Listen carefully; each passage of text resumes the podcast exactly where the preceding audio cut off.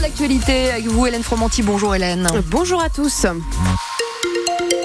Avec la route, pas grand chose à vous signaler, tout circule, mais merci à Vincent de nous avoir euh, signalé, voilà, c'est le bon mot sur la 21 dans le sens doué. Ex nous l'aide à la sortie de Bully-les-Mines, un véhicule sur le côté avec euh, des passagers qui circuleraient euh, à cet endroit, rester extrêmement prudent. Et la journée de demain sera mitigée, Hélène. Oui, des nuages le matin, du soleil dans l'après-midi, a priori pas de pluie selon les prévisions de Météo France. Les températures, elles restent douces, 8 à 10 pour le lever du jour, 9 à 12 au maximum dans l'après-midi. Bye.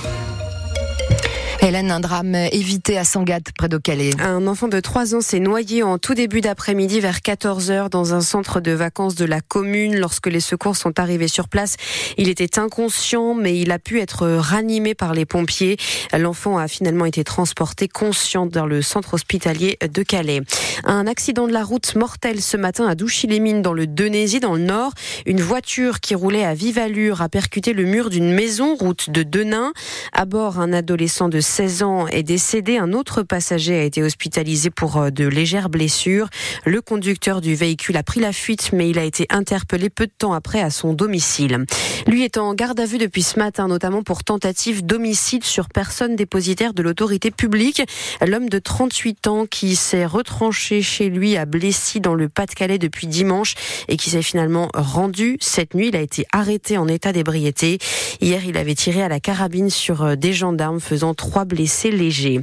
À Gravelines, les pompiers ont pu quitter dans la matinée les lieux de l'incendie qui a ravagé hier le complexe Sportica. Le site a été détruit à 75% et l'enquête ne fait que débuter pour déterminer les causes et les circonstances de ce feu qui est parti de la piscine. Une piscine qui a donc disparu et pour la remplacer, la mairie a décidé de rouvrir la deuxième piscine municipale qui avait été fermée à cause des prix de l'énergie. Concernant la salle de musculation, le tennis et les arts martiaux, des solutions sont en train d'être d'être euh, étudié pour euh, permettre la poursuite des activités. Enfin, le BCM, le club de basket de Gravelines, désormais privé de salle, devrait jouer son prochain match à Dunkerque dans la salle de handball de l'USDK qui sera réaménagée. Les entraînements du BCM auront lieu à Lone Plage à partir du 4 janvier. 18h02, presque 3 minutes, et c'est le journal avec vous, Hélène Fromanti. Il prend sa retraite à 8 mois des Jeux Olympiques de Paris. L'athlète Pierre-Ambroise Boss, licencié au Lille Métropole Athlétisme depuis 2000 2018 annonce la fin de sa carrière à l'âge de 31 ans. Le champion du monde du 800 mètres en 2017 à Londres explique qu'il est lâché par son corps. Pierre-Ambroise Boss euh, avait été opéré aux ischio-jambiers il y a un an, mais avait rechuté en mai dernier et ne pouvait plus courir depuis. C'est donc la mort dans l'âme que l'athlète dit stop et fait une croix sur son rêve des JO de Paris 2024, Antoine Barège. Oui, depuis sa rechute en mai, Pierre-Ambroise Boss s'accrochait à ce rêve, celui de participer aux Jeux Olympiques de Paris en août et de créer la surprise comme en 2017 quand il a lâché tout le monde à 300 mètres de l'arrivée pour devenir champion du monde à Londres.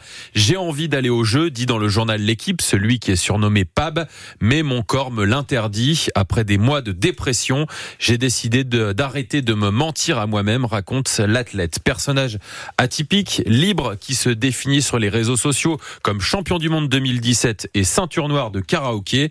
Pierre-Ambroise Boss avait rejoint le club de Lille en 2018 après notamment une bagarre chez lui à Gujan-Mestras sur le parking d'un casino qui lui avait valu une condamnation à une amende. Il était très investi dans le Nord où il avait créé le Lille EcoSport, un événement pour ramasser le plus de mégots possible de cigarettes en courant. Précision d'Antoine Barège que vous retrouvez sur francebleu.fr. Le marché de Noël d'Arras n'a jamais attiré autant de monde.